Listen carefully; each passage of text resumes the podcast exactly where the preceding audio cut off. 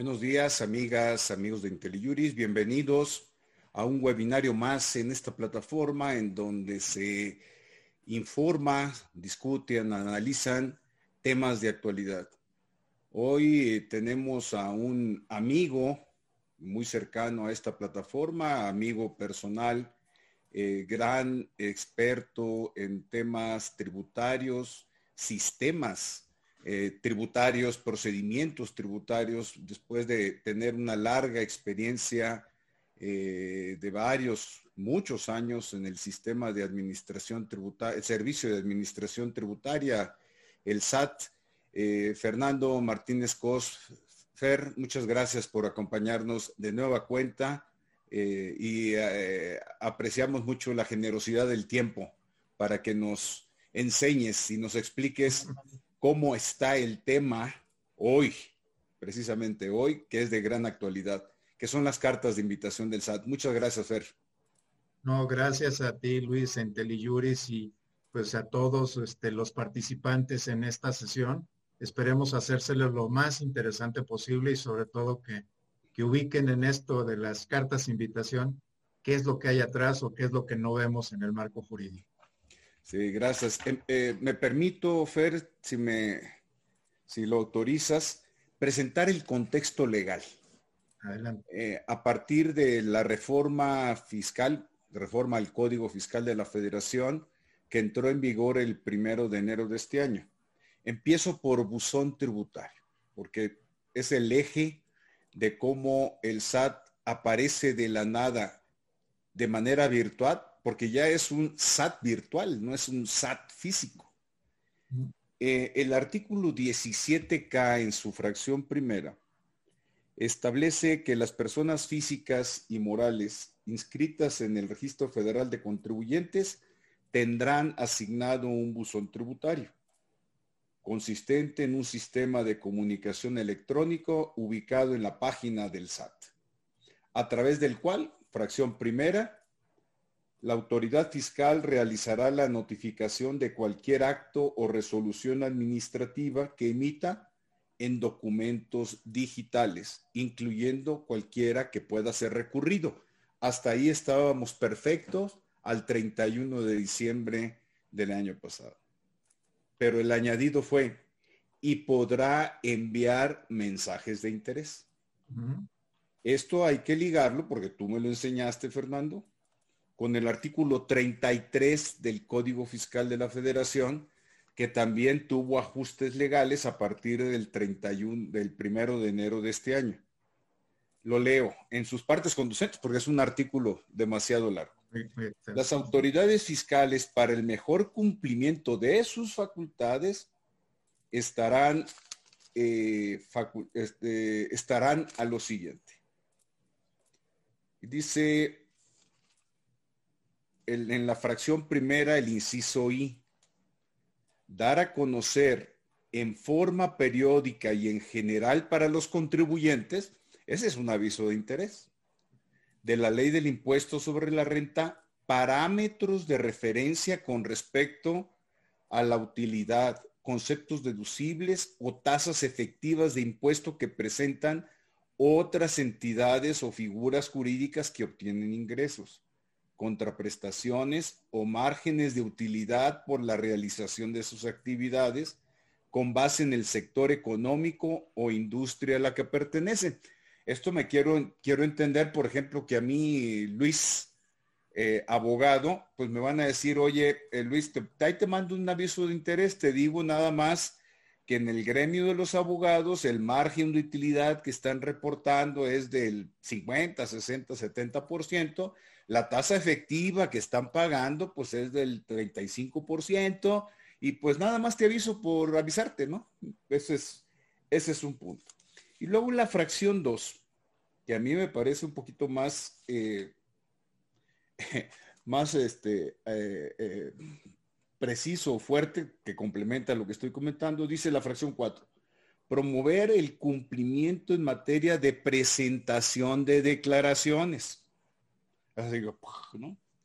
Así, como las correcciones a su situación fiscal mediante el envío de, y aquí se pone interesante, propuestas de pago o declaraciones prellenadas. Que es también es una idea eh, antigua del SAT cumplir este propósito, pero aquí ya está normativamente. Comunicados para, pues, de interés, ¿no? Comunicados para promover el cumplimiento de sus obligaciones fiscales.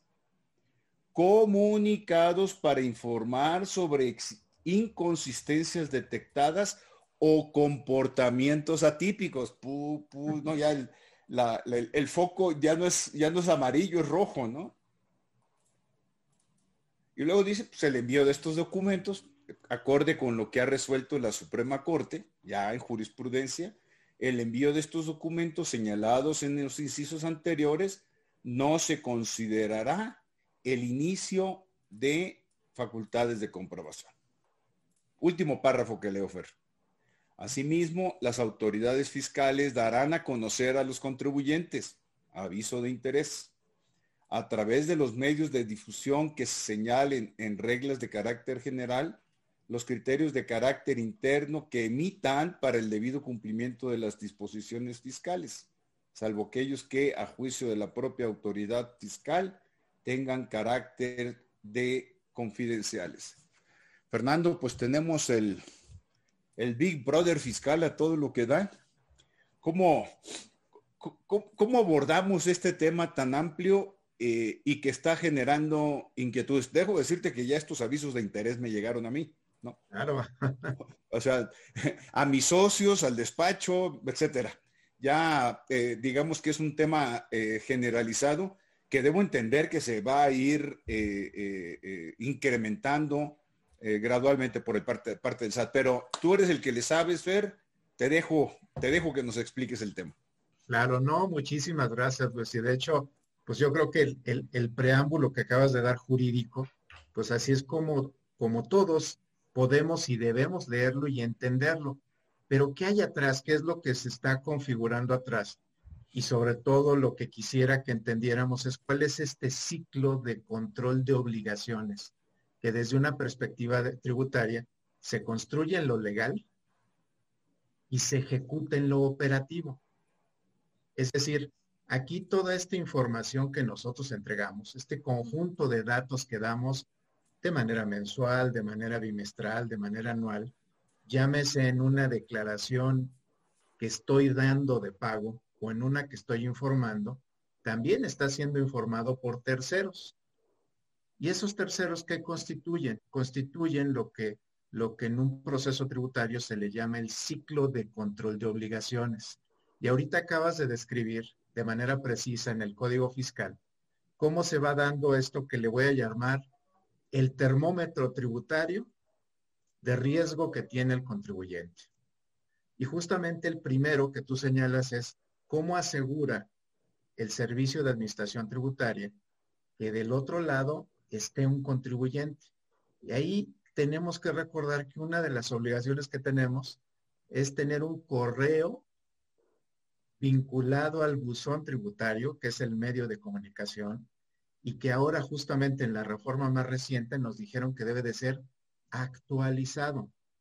Es decir, a estos 61 millones de contribuyentes que hay, todos tienen una obligación y esa de estar vinculados a través de un correo y a través del buzón. Y este termómetro tributario, ¿cómo se va moviendo? Es que esto es lo, interesante. ¿Y cómo lo ubicamos y cómo hay que leerlo? Sobre todo, eh, pues a todos los estudiosos de IntelliJuris, ¿cómo debemos de estar leyendo esta información? Lo primero, en el informe de gestión tributaria hay un apartado que se llama de eficiencia tributaria. Ahí es en donde hay que inscribir justamente este, este apartado de las cartas invitación. ¿Qué tan buenas o no son? Y yo les diría, es un buen instrumento de recaudación.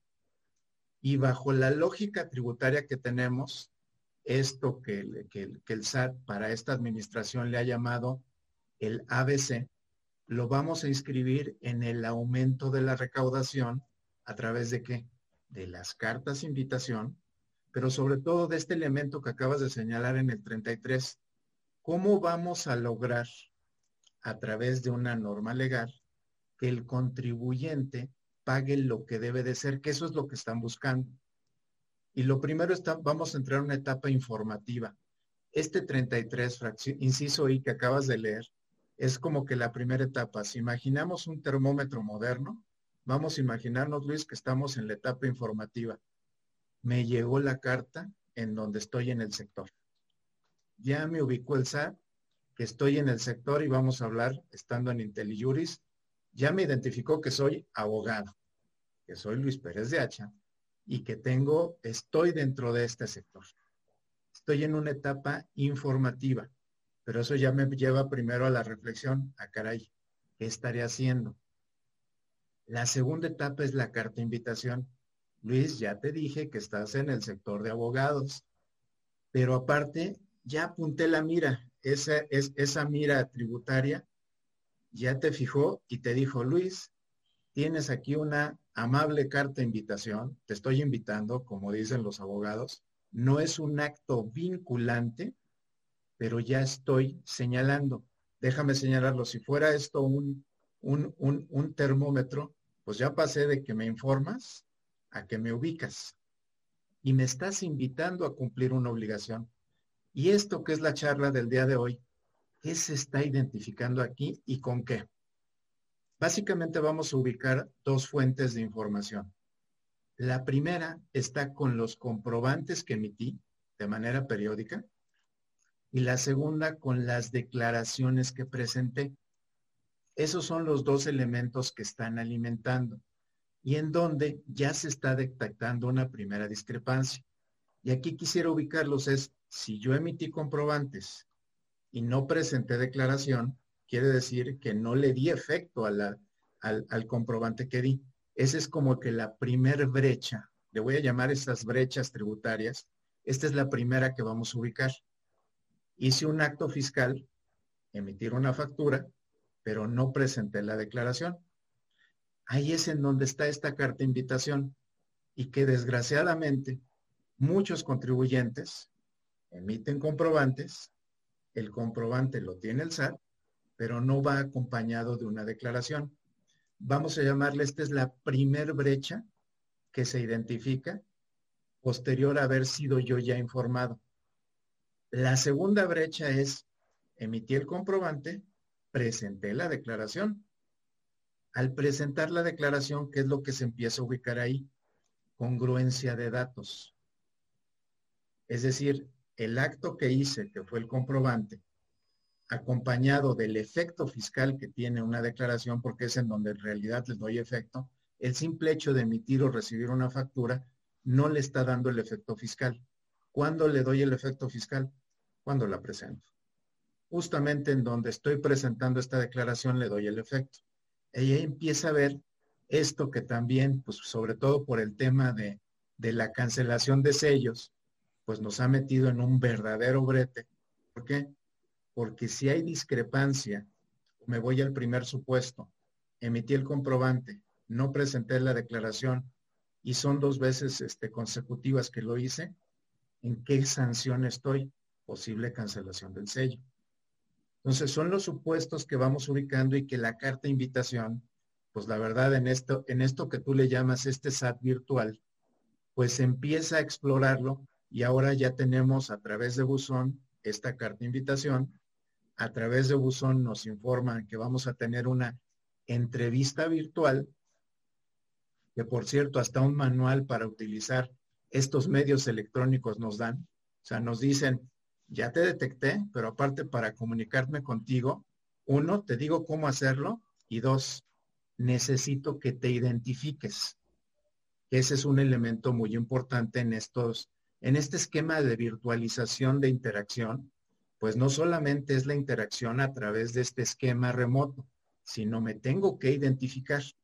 Y una vez identificado, ¿qué sucede? En este esquema concreto de carta invitación, pues en este, en este esquema me dan a conocer estas diferencias, que pueden ir desde esta primer brecha, hice un acto fiscal, no lo acompañé de declaración, hice el acto fiscal, presenté la declaración, hay discrepancias, hay diferencias detectadas, y esas son las que me dan a conocer. Ahí estoy en lo que le voy a llamar la segunda etapa de este termómetro. te estoy invitando. Déjenme irme en el esquema completo. La tercera etapa, ¿en dónde está? Ya te hago un requerimiento formal. A esas diferencias o a esas discrepancias o a esa omisión de declaración, ya te hago el requerimiento al cumplimiento.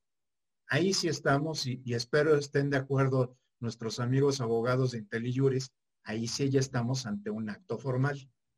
Implica al interior del Servicio de Administración Tributaria toda una labor de gestión. Y bueno, pues ya después estamos ante otro programa también del SAT de caídas recaudatorias que ahí ya hablamos de comportamiento. ¿Cuál es este comportamiento? Si durante los cinco años que me puede revisar el SAT tuve variaciones en el cumplimiento en los pagos, ahí ya estoy ante un programa de caída recaudatoria, que es en donde si yo tuve un comportamiento de pago bajo ciertos promedios, ciertos parámetros dentro de ese sector que es de etapa 1, pues ahí ya me convierto en un foco. ¿Por qué? Porque es dinero que está dejando de entrar. Y si de ahí no soy suficientemente afortunado en aclararle al SAT, entro a la etapa en donde ya van a revisar el detalle de todas mis transacciones. ¿Con qué elemento? También digital. La auditoría electrónica, Luis.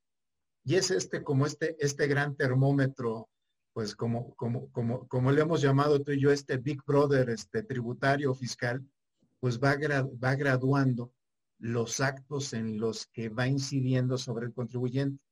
¿Y con qué? Con la información que yo le entregué y cruzada contra otros actos o otras acciones que yo tuve. Esa es un poco la visión en donde se incruta esta, esta carta invitación y esta gradualidad acompañado de este marco legal y de gestión que está ejerciendo en este momento el Servicio de Administración Tributaria. Eh, Fernando, está clarísimo el, el, ciclo, carta invitación, requerimiento específico, auditoría electrónica. Esto desplaza por completo, empezando con la carta de invitación, eh, los modelos tradicionales de fiscalización, como eran las visitas domiciliarias, las recordamos perfectamente bien, en donde era eh, eh, farragoso, pantanoso el avance de las auditorías, el contacto directo a auditores, contribuyentes, asesores, pues generaba ahí dinámicas complejas eh, las revisiones de gabinete pues eran de papel, todavía muy, muy lentas, pero ahora ya tenemos otro mecanismo, pero me surgen varias preguntas, si me permites. Ah, pero antes le vamos a, te voy a presentar una, pregunta que nos hace Bárbara Vázquez de Ciudad Juárez, eh, que nos dice, los efectos fiscales ya no son al pago. En esa parte que dices tú, expidos FDI, lo declaro. Y dice, es que hay facturas que tardan más de un mes en ser cobradas, ciertamente. ¿Cómo, ves este comentario de Bárbara Vázquez? No, hay muy puntual, este Bárbara. De hecho, justamente si, si algo desde la perspectiva tributaria se ha convertido en el mecanismo de información, justamente lo que debes de cuidar es el comprobante. El comprobante cumple con un requisito. O es pagado en una exhibición o es pagado en parcialidades. Cuando es pagado en parcialidades, no lo vean como un requisito formal, sino como un requisito de rastreabilidad de la operación. Cuando tú le pones que es en parcialidades, ¿qué es lo que le estás diciendo al SAT? El IVA no lo estoy recibiendo como está reflejado en la factura origen, le voy a llamar la factura madre, sino va a venir acompañado de un complemento de pago. Ese complemento de pago, ¿qué le refleja al SAT? IVA que tú vas acompañando con tu declaración. Es decir, ese complemento de pago, lo que estás diciendo es cuánto de IVA estás recibiendo. Así es como hay que leerlo, Barbaría. Es impecable lo que dices. Ese efecto se lo das en el comprobante, perdón, ese, ese acto, que es la factura, dice el efecto que le vas a dar en tu declaración. Y en la factura vienen varios elementos que se conjugan dentro de todo lo que es el proceso tributario. Espero haberte contestado. Eh, sí, em, para mí muy claro, pero ya Bárbara nos dirá, eh, nos da las gracias, quiere decir que, que sí, Fernando. Pero a ver, me surgen, me, surgen algunas preguntas aquí en relación con la carta de invitación, que es el motivo de esta charla. Ya después podríamos en, eh, webinarios subsecuentes hablar de otros de los mecanismos. Las revisiones electrónicas son todo un tema, pero nos quedamos en carta invitación para no incumplir lo, ofertado en, esta mañana. Eh, y lo hemos comentado en, dos, en otros eh, webinarios previos aquí contigo, pero la gran pregunta es, ¿y qué tanta información tiene el SAT de Luis? ¿Qué tanta información verás, por un lado, y por el otro eh, por otra parte, procesable? Es decir, en la gran minería de datos, eh, el SAT, pues yo sé que tiene mi información, pero se está alimentando de otro tipo de información eh, que lo hace una plataforma poderosísima desde mi punto de vista. Porque yo creo que ni el famosísimo eh, CISEN, aquel centro de, inteligencia del gobierno mexicano, tuvo tanta información nuestra y de tantos millones de mexicanos como ahora lo tiene el SAT. Pero tú dinos, Fernando. No, no, sin duda, Luis. Este, pues mira, justamente el, ADN de una administración tributaria es la información. Yo la clasifico así y déjame, déjame ponerte. El pasado reciente, para efectos tributarios teníamos una información, le llamo, le suelo yo llamar estática. Es decir, yo presentaba una declaración una vez al mes, informativas y anuales, pero esos eran los efectos que yo le daba a todos los actos que hice. Con el nacimiento de la factura electrónica, le estoy entregando información en tiempo real. Al momento en el que estoy efectuando esto que, que tú dices, el SAT puede saber en dónde compraste. Y sobre todo, fue factible esta facilidad en la frontera norte y sur, gracias a que a que se tenía este instrumento de información, que le voy a llamar este mecanismo de, de, de envío de información del contribuyente hacia la autoridad fiscal en tiempo real que permitió dar esta facilidad que para efectos administrativos es muy complejo, sumamente complejo. Administrar nuestro IVA es, es exageradamente complejo y cuando digo administrar es todas estas variaciones de tasas. Hacer la gestión del lado del contribuyente y del lado tributario es complejísimo. Pero lo que hizo la factura fue entregar un medio eficiente en donde esto que, pues este Big Brother fiscal pueden ubicar cuando hiciste una compra en la frontera norte, cuando lo hiciste en la frontera sur y cuando no estás en el padrón de contribuyentes marcado con la existencia de un domicilio que te permita hacer el acreditamiento y la deducción del ingreso que estás teniendo. Entonces, a eso, a eso estamos en esta información que es dinámica, tan dinámica que ahorita, pues en estas cartas de invitación, ya nos entrevistan en línea, ni, ni, ni el COVID impidió que, que, esto se llevara a cabo. Y ahí estamos, ¿no? Estamos en, justamente en el centro y en la mira, con una carta de invitación que lo que hace es simplemente afino la mira y veo qué está haciendo el contribuyente y le digo qué diferencia tiene conmigo. ¿Con base qué?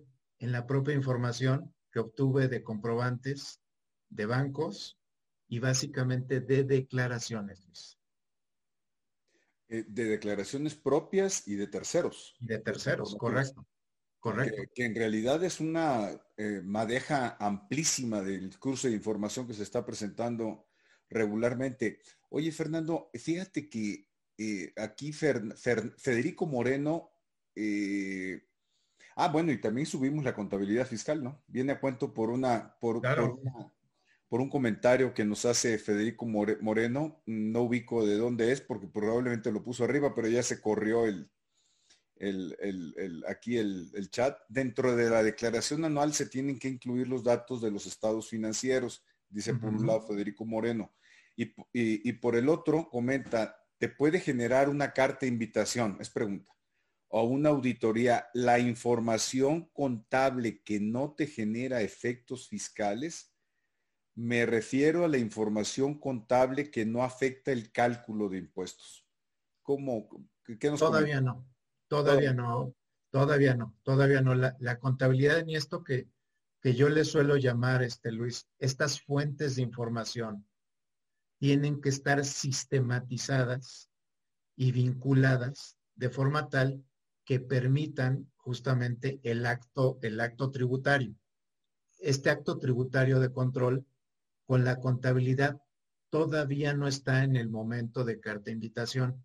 En esta mediatez de entrega mensual que se hace de la contabilidad electrónica, todavía no está engranada la contabilidad electrónica, sobre todo con estos códigos agrupadores que, que el contribuyente articuló, la lógica cuál es, tiene que estar estandarizada. Una factura tiene un estándar y es comparable la de Fernando Martínez y la de Luis Pérez de H. Somos, pueden ser totalmente comparables porque hay estructuras de información que lo permiten. La contabilidad se hizo, pero todavía no llega al punto de encontrarse justamente con la declaración y la factura. Todavía no, todavía no. Ahí creo que tenemos todavía algún margen, este Luis. Eh, Rubén Vera, perdón que me concentre en las preguntas, Fernando, y estoy interrumpiendo tu exposición, pero en la situación actual son más dudas que, las, que las que surgen. Pero dice Rubén Vera, pero en las inconsistencias que informa el SAT no se considera el desfase que puede haber entre la fecha de emisión del CFDI y la de pago. Por eso sus comparativos son incorrectos, es lo que afirma Rubén Vera.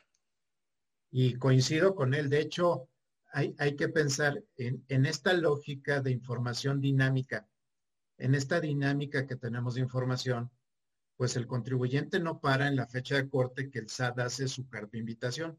No se detiene ahí. En razón de ello, estas aclaraciones o este espacio que tenemos de, de tiempo para hacer la aclaración, es lo que permite esas diferencias. ¿Qué es lo que hay que cuidar aquí, Luis? Justamente que estas diferencias pues estén en rangos razonables. Yo aquí siempre sugiero, y, bueno, pues tú eres el especialista del lado, del lado legal, Luis, les digo, si esas diferencias son del más del 20%, ya estás en un supuesto de presuntiva.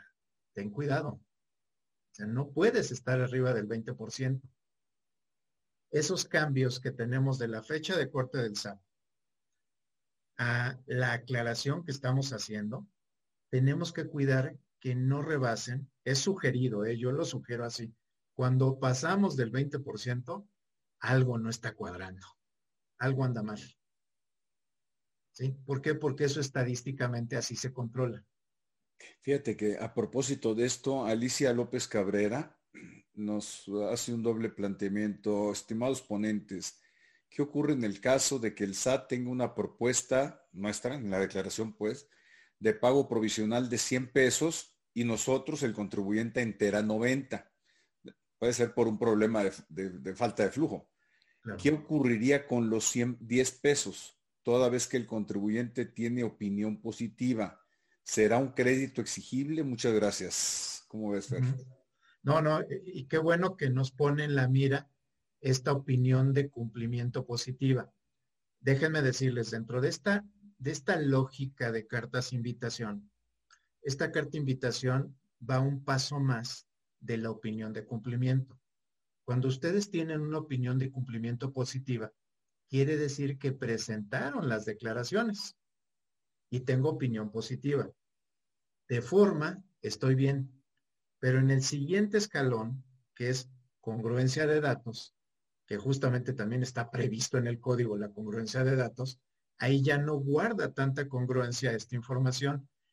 Esta diferencia de estos 10 pesos, yo diría, puede ser entendible, sí, por falta de flujo, también. ¿A qué va a acompañar? En el mundo de contribuyentes que somos, estamos hablando de los, de los 61 millones de contribuyentes y un y un porcentaje bastante alto de, este, de asalariados. Lo que tenemos que ver es esa, esa diferencia en el conjunto, y déjame regresarme a este termómetro tributario, este Luis. En el termómetro tributario, y me voy a, voy a, voy a dirigirme al segmento de abogados, esos 10 pesos a lo mejor están en un tercero o cuarto nivel. Es decir, todavía no estoy en la mira. Primero va a estar aquel que su diferencia, pues de esos 100 pesos que, se están manejando, pues en lugar de ser 100 pesos, a lo mejor pagué 10 pesos. ¿Sobre quién se va para efectos tributarios? vamos por los 90, no vamos por los 10. Esa es una lógica elemental que pues seguramente las áreas de cobranza en cualquier, en cualquier empresa pues harían, ¿no? Es la misma lógica que se sigue para efectos tributarios. ¿Dónde está el dinero y dónde hay que recuperarlo? Eh, eh, hay varios, varios puntos y viene a, viene a cuento con esto que comentas, eh, que comenta el, se comenta aquí en el chat por parte de Rubén Vera y que tú estás abundando, Fernando, me lleva a una pregunta. ¿Qué tan confiable es la, la información que recibe el SAT digo, es la información que nosotros estamos proporcionando y terceros relacionados, bancos. Eh, pero la pregunta es, el procesamiento, la minería de datos que realiza el SAT, ¿qué tan confiable es o qué tan segura? No, sé qué eh, expresión utilizar. Opuesto en sentido negativo, ¿qué tantas posibilidades hay de que el SAT se equivoque en el procesamiento de datos? Y cuando hablo el SAT, pues estoy hablando de los sistemas informáticos, no de una persona física. Claro. Mira, si hay posibilidades de error, pero sobre todo ahora las posibilidades de error es en estos espacios en donde el contribuyente sigue generando información y la sigue entregando y la fecha en la que se hace el, el corte. ¿Hay posibilidades de error? Yo te diría sí, por la casuística particular de cada contribuyente y por la forma peculiar que pueda ser la explotación del, SAT. Quisiera darles un ejemplo. En algunas explotaciones, en, pues les puedo decir, en, en 2019, ¿qué es lo que sí se lograba detectar? El SAT consideraba todos los ingresos, pero no estaba considerando lo que le llamamos el comprobante de egresos o la nota de crédito. Ahí hay una diferencia. ¿Esto a qué atiende? A la forma en la que se explota la información. ¿Qué también puede suceder? Es muy poco, ¿eh? al menos de lo, que, de lo que yo conozco, que yo hice el pago. Hay, que entender que la declaración tiene dos, tramos. Y este es un punto que, pues que siempre en, en la gestión tributaria era un dolor de cabeza, ha mejorado, pero puede haber ahí también un error. El proceso de declaración tiene dos puntos, este Luis. Uno, presentar la declaración. Presentar la declaración es un primer paso. Presentar la declaración cuando es con pago genera una línea de captura. Eso no quiere decir que la declaración esté presentada. Y sobre todo cuando sale con pago. Acto seguido es existe el pago. Es decir, con esa línea de captura que me entregó el SAT, yo voy y hago el pago. ¿Qué pasa atrás de todo eso? El banco procesa toda la información y entrega un RFC, entrega una línea de captura y entrega un pago. ¿Ese pago contra qué va? Contra la declaración previamente que presenté. ¿Qué puede suceder? Esto ha ido disminuyendo conforme se sofistican más los sistemas. Ese pago que, entregó el banco al SAT eventualmente puede llegar, es poco probable, pero sucede, o sea, son errores, que no empate con la declaración o incluso que presentada la declaración no se me dé como cumplida porque en el proceso bancario no se entregó, se omitió o no existió ese pago que yo hice. Es poco probable, pero es una de las brechas que en el proceso está. Esta parte de, de presentación de declaraciones, pues es una de las, le voy a llamar una de las grandes áreas de oportunidad que tiene el Servicio de Administración Tributaria. No pueden ser dos pasos, debe de ser uno solo. Eh, Fernando, ya recibimos la carta de invitación. Y aquí es en donde se abre eh, un cúmulo de posibilidades, eh, algunas de las cuales han sido comentadas aquí en la sección de preguntas y respuestas y en el chat que tenemos abierto. Pero en la práctica pues existe de todo. Ahora sí que de eh, eh, chile dulce y de manteca. La pregunta estructural es, mm, y lo escuchamos, me voy a dos extremos. Uno, no, no, no prestes atención, es una carta de invitación, no estás obligado a responderla, lo cual es correcto. No hay una obligación, porque no es un requerimiento formal, no es un acto de fiscalización ni un requerimiento formal de los que están previstos en el Código Fiscal de la Federación, por lo tanto, desentiéndete de él. Es la aproximación de un lado. Y del otro lado, pues eh, recibir en, buzón tributario, yo pescando allá en, digo, mi hobby, ¿no? Pescando en, el medio del mar, abro, me llega, me, llega el, aviso por el medio de comunicación, que ya tiene que ser celular también. Eh, en estos días entra en vigor, se vence el plazo para que tengamos los dos medios de contacto, este, eh, correo electrónico y el celular. Me llega el aviso, oiga, pues usted tiene un, un documento en, que no es notificación, es un documento, un aviso de interés en su buzón tributario, abro el tributario y yo en la placidez de un domingo soleado en las costas sinaloenses, mi tierra, pues veo el logo del SAT, tremendo logo, y del otro lado el águila nacional. Pues como que sea calambra, aunque sea carta de invitación y aunque los abogados, digamos, no les hagas caso. Y entonces a partir de este momento sí se genera pues un movimiento, ya nos explicaste que es el preámbulo de lo que pueden ser actuaciones legales, pero psicológicamente sí se genera un movimiento en el contribuyente. En esta aproximación, que es el propósito además de esta plática, Fernando, ¿qué hacemos con la carta de invitación? ¿Le prestamos atención? ¿No le prestamos atención?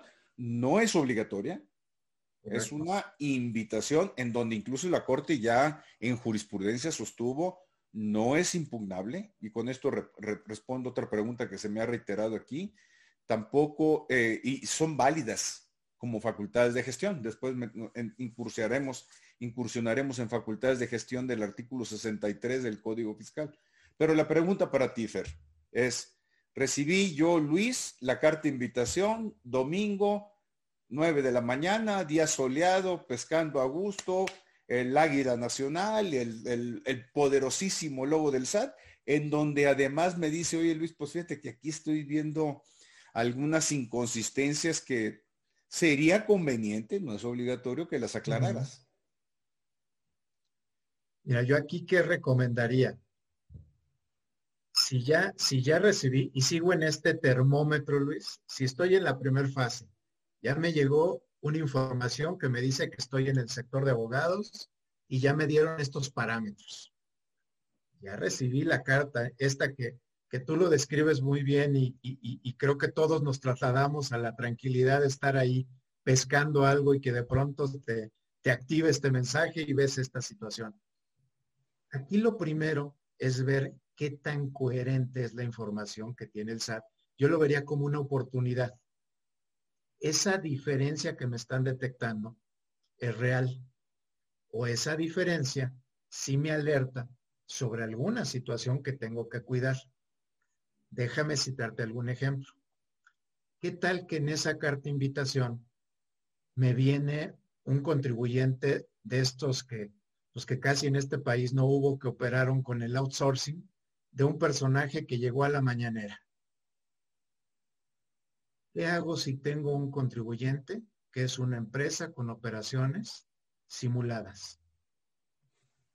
¿Actúo o no actúo?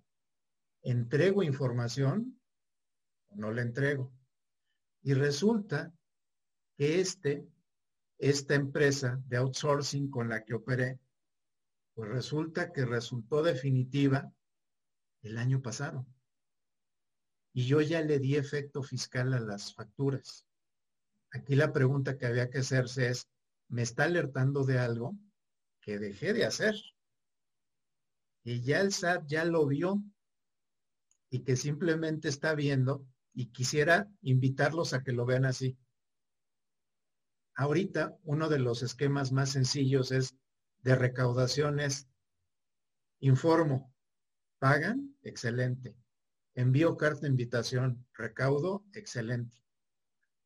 Si no le hago caso, imaginemos que aparte de tener a esta, esta empresa que operó con un outsourcing, que es un definitivo, no hago caso. Acto seguido, esto, cuando les digo acto seguido, estos procesos tardan cinco, seis, siete meses en madurar. Yo ya pensé que ya no tuve nada, que salí limpio. Pero ya me pusieron la mira y resulta que es una cantidad que en el conjunto de contribuyentes resulta atractiva hacer su cobro. ¿Qué creen que es lo primero que va a hacer el SAT antes de ponerme el crédito? Si estoy con un omiso y a lo mejor por ahí no cumplí, pues acto seguido lo primero es me va a bloquear la posibilidad de obtener ingresos y me va a cancelar los sellos por una omisión. Ahorita esta parte de sanción y por eso quisiera llevar esta carta de invitación a consecuencias e implicaciones fiscales, previstas también en código, ¿Qué tan grave es la falta que está identificando el SAT? Déjame decirte algunas cosas que, que desafortunadamente me han tocado ver. Me ha tocado ver desde desde contribuyentes omisos en declaraciones, es decir, emitieron comprobantes alegremente y no presentaron una sola declaración en cinco años, nada más. Y con estas cartas de invitación que están llegando, pues evidentemente, pues está claro qué es lo que está buscando el SAT. Preséntame la declaración, si no, no tengo rastro tuyo. Si estamos hablando, en este caso me voy al extremo, de una operación simulada sin actuación, esas ahorita son muy vistas, Luis. ¿Sí? Yo por eso creo que tendríamos que hablar, déjenme ponerme ahora yo mismo el termómetro como contribuyente al recibir una carta de invitación. ¿En qué estoy? ¿Qué es lo que, qué es lo que me implica esa diferencia o eso que le voy a llamar hallazgo que tuvo el SAT con mi comportamiento fiscal? Qué fue lo que detectó. Y en función de eso creo que tiene que venir esta reflexión, que coincido contigo y con, los abogados que, pues, que he escuchado el planteamiento, pues es carta invitación, no es un acto vinculante, no es un acto formal. No podría yo estar más de acuerdo, pero ya está apuntando algo. De ese, déjenme decirles, de ese 100% de contribuyentes vigilables, yo ya estoy en el segmento del 10 que está apuntando a hacerle un cobro.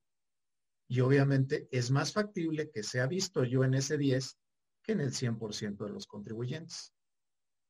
Es que eh, lo, que estoy captando, lo que dices es que también tenemos que atender al tamaño de la culpa o de la responsabilidad. Si no he presentado declaraciones y me llega una carta de invitación, pues es difícil sacarle, pues sesgarle al, al, aviso que nos llega. Otro, otro tema podría ser eh, que hay un desfase entre la emisión del CFDI y el pago efectivo en los casos que, vaya sobre pago efectivo, el tema de, del, pago de los impuestos correspondientes o del IVA. Eh, eh, pero eh, lo, que tú estás comentando es, y lo, expresaste así cuando empezaste esta última parte, pues es una oportunidad de regularizarnos, porque en tiempo presente, desaparecernos al SAT, ya con el buzón tributario, un contribuyente digital, como hemos, lo hemos platicado en otros webinarios aquí contigo, y un SAT digital, eh, está muy difícil desaparecer, porque además si no tengo buzón tributario me cancelan sellos digitales. Este, si eh, celebro operaciones con empresas del 69B, sellos digitales. Si no presento declaraciones, sellos, eh, cancelación de sellos digitales.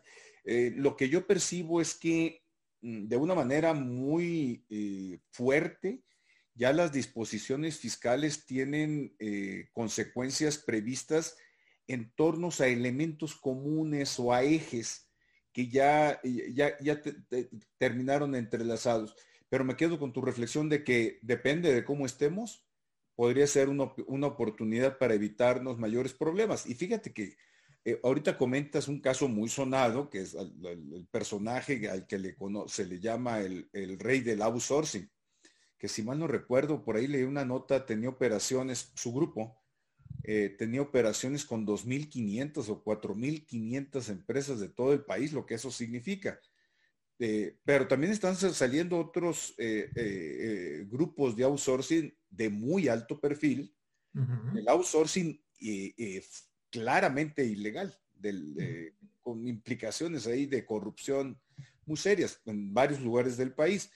Pues yo lo, quizá lo estoy sobresimplificando, Fernando, pero si ya tiene el SAT la base de datos de estos grupos de outsourcing, pues y los tiene listados, por ejemplo, en el 69B, pues basta un teclazo para que salgan todas las cartas de invitación a esas 4.500 empresas y a muchos, a muchos grupos empresariales más, ¿no?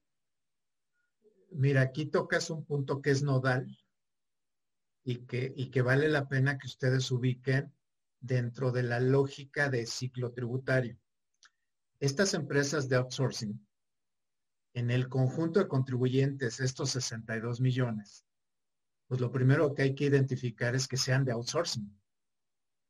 Ese atributo, Luis, si se dan cuenta, en algunas de esta, de esta ley que se, que se está armando, que se estaba articulando, uno de los objetivos que persigue, ¿cuál es? Formar un padrón de empresas de outsourcing. O sea, no es, eh, ojalá Luis fuera, déjame decirte, el identificar estas conductas como la que señalas de manera automática. Eh, este, no se tienen, para bien o para mal, no se tienen. Tienes un conjunto de empresas que tienen una actividad y tienes que ir minando la información, en este caso la que genera, para identificarla y que está asociada justamente a esto que hemos platicado en estas webinars, de la forma en la que se inscribió, la forma en la que emite sus comprobantes y la forma en la que presenta sus declaraciones. Si no está identificado dentro de un grupo de contribuyentes de outsourcing, es muy complejo llegar a ellas. ¿eh? Por eso uno de los requisitos, y dense cuenta en este mundo de los datos, como uno de los requisitos es formar padrones, ¿en dónde? En la Secretaría del Trabajo.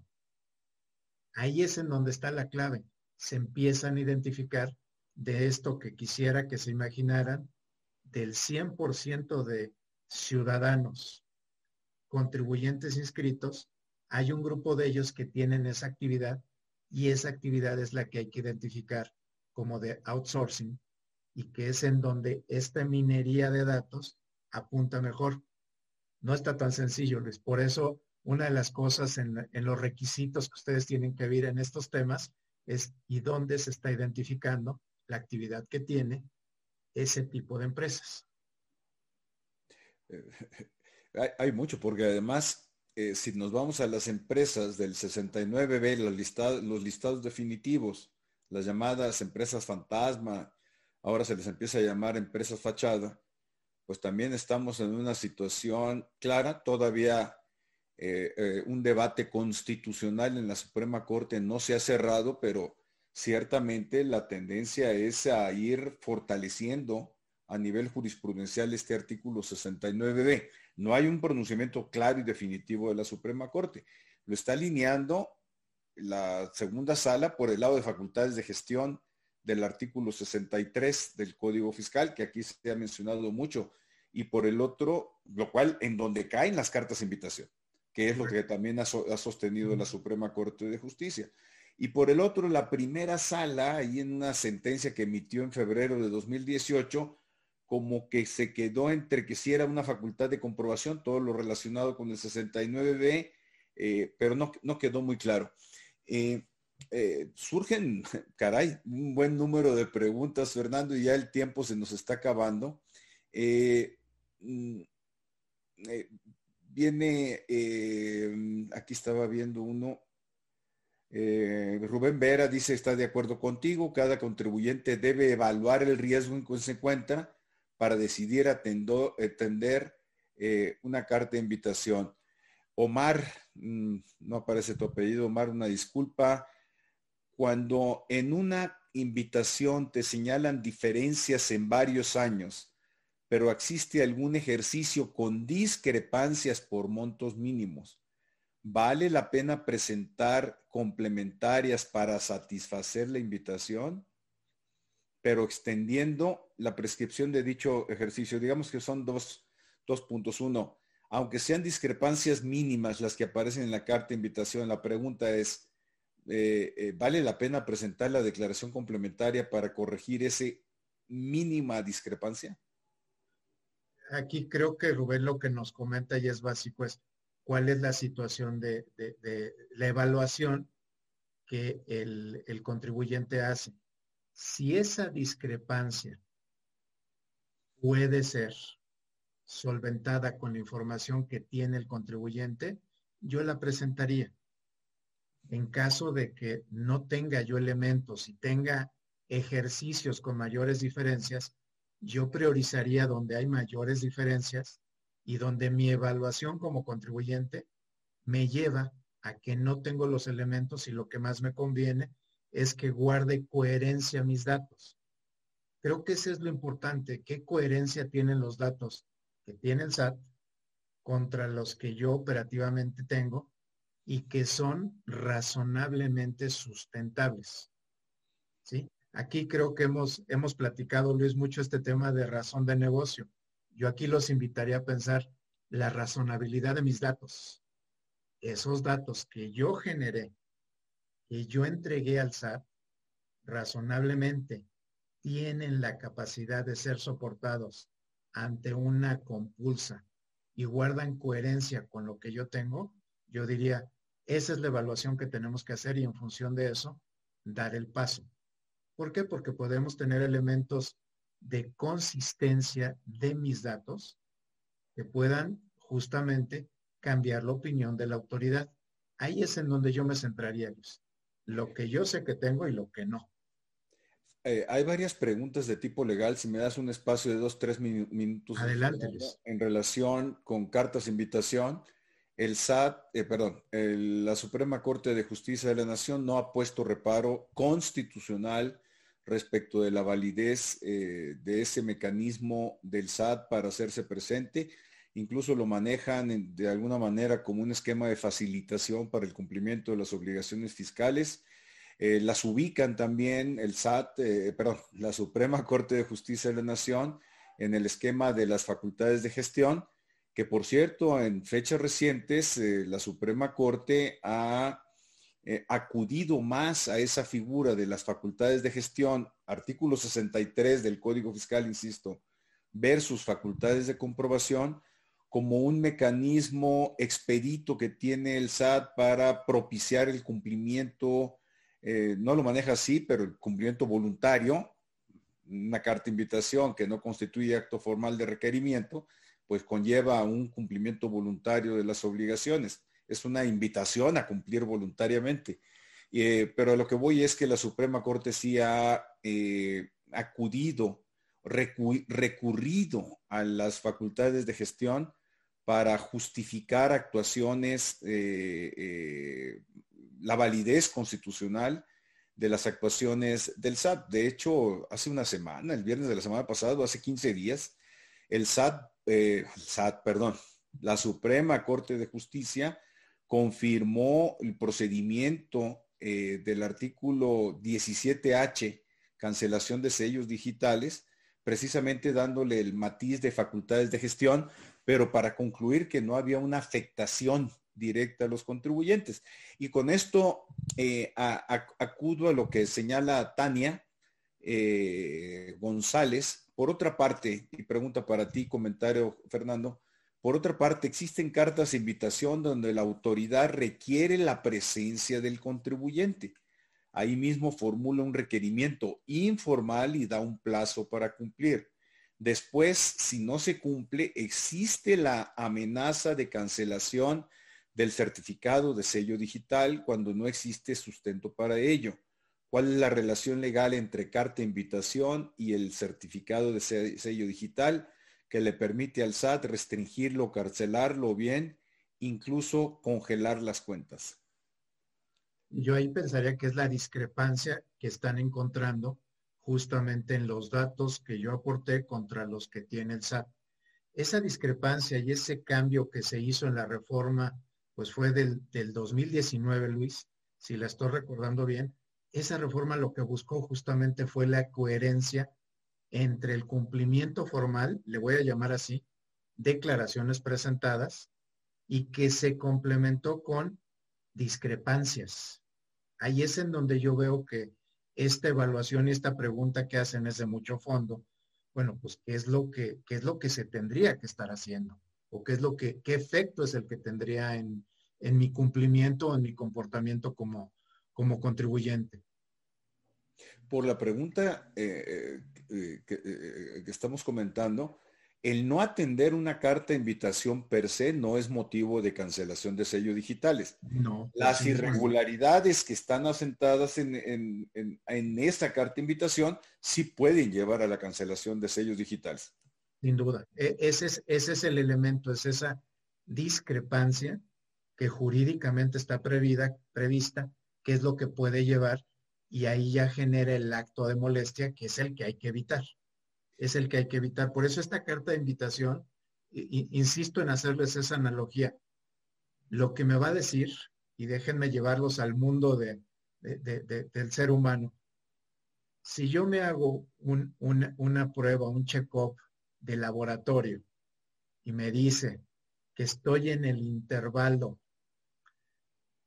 de estar en un problema de salud, pues mi peor escenario es no atenderlo quisiera que viéramos en este, en este diagnóstico que nos entregan pues, a los seres humanos de que así hay que verlo, en qué intervalo estoy. Estoy en el intervalo de confianza, es decir, estoy en el promedio, estoy en el intervalo de no cumplimiento o estoy en el intervalo de confianza de que pues no me puede pasar nada. Creo que esta, esta analogía, Luis, que, este, que, que le hemos comentado tú y yo, en dónde me ubico o cómo me ubico en, un proceso de este tipo de carta de invitación, pues es ese check-up que, el médico, en este caso un médico no tan bueno, y, y sí con el bisturí en la mano me está diciendo, te puedo operar, ¿eh? Te puedo operar. ¿Quieres que te opere? Ahí tengo la auditoría electrónica y ahí sí voy a ver dónde está tu mal. Creo que en esa lógica tenemos que verlo. ¿Qué tan grave es el diagnóstico que tengo y a dónde me puede llevar? Yo creo que déjame, déjame hacer esta analogía que ahorita nos preguntaron. No quisiéramos entrar al quirófano y que el médico con el bisturí en la mano nos diga, te lo advertí, te dije que podías llegar a eso. A propósito de esta categorización, eh, Ramón Lafarga, un buen amigo de la infancia, dice, eh, eh, pregunta, ¿existe en el SAT una categorización de los contribuyentes? Unos como cumplido, incumplido, moroso u otro tipo?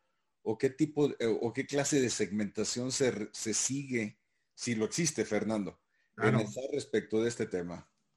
sí lo existe y de hecho es una categorización, déjenme decirles, no es propia del SAT, es, es propia de una buena administración tributaria y que el SAT tiene. Por supuesto que se tienen detectados, déjenme decirles cómo se categorizan. Los informales, a los que no vemos, están operando y usan el efectivo es un segmento que, si, recuerdo bien la cifra, estamos hablando como de 30 millones de personas que a lo mejor con toda esta situación de pandemia, yo estimo ya estamos pasando los 40, 45. ¿sí? De los 130 millones de habitantes ya tenemos a esos. De ese segmento de población están los informales, es decir, los que operan fuera de la economía formal. Y ahí se empiezan a categorizar quiénes están inscritos de esos inscritos, quienes tienen obligaciones vigilables. De esas obligaciones vigilables entra este gran segmento, que ya es una gestión de administración de los grandes contribuyentes. Este segmento de grandes contribuyentes viene acompañado de algo que quisiera hacerles la analogía. Viene acompañado del signo de pesos, de dólares o de euros. ¿Por qué? Porque tienen operaciones que por su volumen y por eso la la, exclusión de estas cartas invitación. Ahí no hay cartas invitación en el segmento de grandes. Ya después entramos en la clasificación según los regímenes. Y según los regímenes entramos a un esquema de contribuyentes pagadores, no pagadores y omisos. Es decir, dentro de estos 61 millones y fracción de contribuyentes, hay segmentaciones la categoría más eh, que es menos vigilada, déjenme decirlo así, son los omisos. Imaginen el mundo de información, Luis, y es una reflexión que, quisiera hacer con todos los participantes de IntelliJuris. Si nos vamos en todo el conjunto de contribuyentes, el volumen de información, si todos cumplieran, que ese es un dato que los invito a que hagamos la reflexión en abril, con comparación del informe tributario cuántos contribuyentes presentan declaración De los 61 millones, chequense el dato de cuántos en este momento personas morales están presentando. Déjenme darles el dato. Hay más de 2 millones de personas morales inscritas en el padrón, fuente de información el, propio SAT. ¿Cuántas están presentando su declaración anual? Ese se los, se los dejo para la reflexión en abril. Y en abril, ¿cuántos obligados tenemos y cuántos presentan declaración anual? El que aportó información, conforme a esta segmentación que les estoy comentando, ahí se apunta primero la mira, al que presenta información. Eh, chanfle, Fernando, estoy volteando a ver la hora y ya se nos fue. ya tenemos que terminar. vamos a robarle un par de minutitos aquí a la dirección de IntelliJuris, eh, porque son muchas preguntas muy interesantes en verdad, porque son casos reales, son casos prácticos y esto alimenta este tipo de charlas. Otro buen amigo, Juan Arguijo, pregunta, con las modificaciones a la ley de amparo, ¿podríamos promover un juicio de amparo indirecto en contra de dichas cartas de invitación al tratarse de un posible acoso? Eh, muy interesante la pregunta porque por un lado, eh, ya la Suprema Corte dijo, pues, no procede el amparo contra cartas de invitación. Pero en lo que te quiero escuchar, Fernando, es, ¿tú consideras, y quizá el, tema que señala Juan Arguijo va más por el lado del propósito que se hizo en añadir eh, avisos de interés al buzón tributario y luego el armado complementario o paralelo que se hizo en el artículo 33 que acabo de leer. Pero tú consideras, esa es la pregunta, tú consideras que las cartas de invitación, así como, dije, ¿no? Águila Nacional y el logo del SAT, ¿son un acoso, Fernando? Es una pregunta de criterio, por supuesto, no jurídico. No, no jurídico. claro. No, no, y déjame, déjame ubicarme en el terreno no jurídico. Estas cartas de invitación, porque conozco el origen y el nacimiento, nacieron con la intención de informar al contribuyente su situación fiscal. Esto quisiera ubicarlos no en esta etapa de un SAT digital, sino en una etapa en donde el acceso a la información por parte de los contribuyentes de estos universos de contribuyentes, pues no era sencillo. Si una característica tiene nuestro país es de una baja cultura tributaria. Y con ese sentido nacieron estas cartas, informar, dar a conocer, prevenir. Esa era la lógica.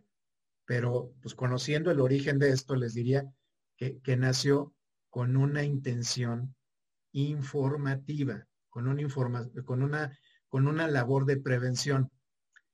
Sin embargo, pues las presiones recaudatorias a qué lo llevaron. Pues de pronto se veía que era más eficiente una carta exhorto, como se le empezó a llamar después de carta invitación, o carta exhorto invitación, se empezó a ver la eficiencia recaudatoria que venía teniendo, pues hoy en qué se convierte? En un instrumento más de recaudación y que es cuantificado. Por eso, denle una revisada al informe tributario y, pues vean que estos cerca de 110 mil millones son producto de estos actos. No es una cantidad despreciable porque eso mueve el cumplimiento voluntario. Si voluntariamente a los que no les llegaron carta se están moviendo pagar más, el objetivo tributario se cumplió. Pero esto, esto es un cambio, es un cambio radical que tuvo la gestión tributaria. Eh, una pregunta, la última, ahora sí, me van a disculpar todos los que eh, tuvieron una participación muy activa, pero tenemos que terminar. Luego, eh, no, nos obsequiarás otra charla, Fernando, que ahorita, hoy, mismo le vamos a poner título, verás.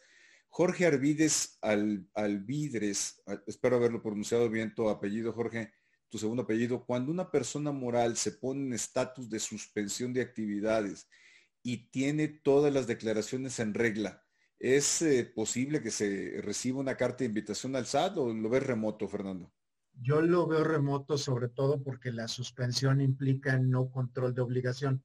En razón de ello, se suspende y se suspende el cumplimiento de la obligación. Ojo, de la fecha de suspensión a futuro, hacia adelante, no hacia atrás, no hacia atrás. Lo veo remoto, pero sí hay que cuidar esos, esos momentos de cuando suspendo hacia atrás que no traiga pendientes. Eso es muy, muy importante. Pues muy bien, Fernando. ¿Cómo ves si en fecha próxima nos ayudas con otra plática que le vamos a llamar aquí en un webinario de acceso libre y aprovechando tu generosidad y conocimientos, que le llamemos el Big Brother fiscal? ¿Cómo, cómo verías? claro que sí, Luis. Vamos a ver el, el Big Brother y cómo nos ven, que creo que por ahí ya hay preocupación por, por el tema financiero, que ahora ya está, ubicación nos van a tener. Yo les diría, del lado tributario, pues también hay que, hay que ver que ya nos tienen ubicados también. Bueno, pues el compromiso es de parte de IntelliJuris y de un servidor invitar y hacer efectiva la aceptación de Fernando a darnos una charla sobre el Big Brother fiscal. Les agradecemos la atención a quienes nos acompañaron. Ha recibido muchas felicitaciones y aplausos, Fernando. No, no tengo la menor duda de que así iba a ser. Eres un excelente profesionista. Además, la capacidad didáctica, pedagógica que tienes a mí siempre me ha llamado poderosamente la atención. Aquí lo hemos visto hoy. Fernando, a la distancia, un fuerte abrazo. Y como ya estamos cerca del fin de semana, y quizá de unas eh, merecidas vacaciones. Eh, espero que la pases bien en estos días. Un gusto saludarte, un abrazo a todos y gracias. Hasta pronto. Un abrazo a todos, gracias.